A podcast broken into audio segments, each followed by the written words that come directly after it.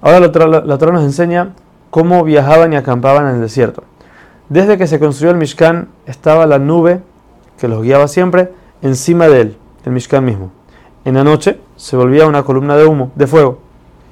Cuando tenían que viajar, la nube subía del Mishkan y se posaba encima de la tribu de Yehudá, que eran los primeros en movilizarse, en forma de una viga, un palo largo. Entonces Moshe recitaba un pasuk, como veremos más adelante cómo funciona, y la nube empezaba a caminar. Entonces Yehudá tenían que empacar y empezar a caminar, y así seguía, como vimos en Perashat Bamidbar, cada tribu seguía después una de la otra.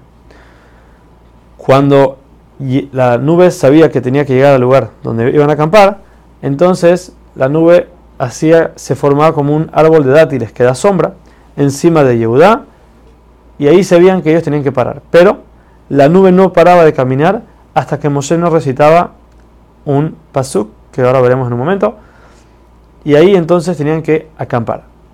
La estadía en cada lugar variaba según lo que Hashem decidía. Hashem le ordena a Moshe hacer dos trompetas de plata, las cuales van a servir para llamar al pueblo cuando hace falta decirles algo.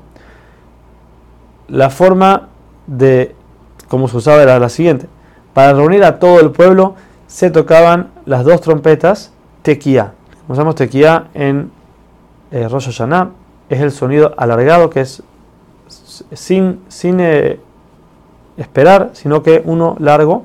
Eso se llama tequía. Eso, si tocaban las dos trompetas con tequía, estamos llamando a todo el pueblo. Si se tocaba solamente una trompeta, entonces estamos llamando solamente a los líderes.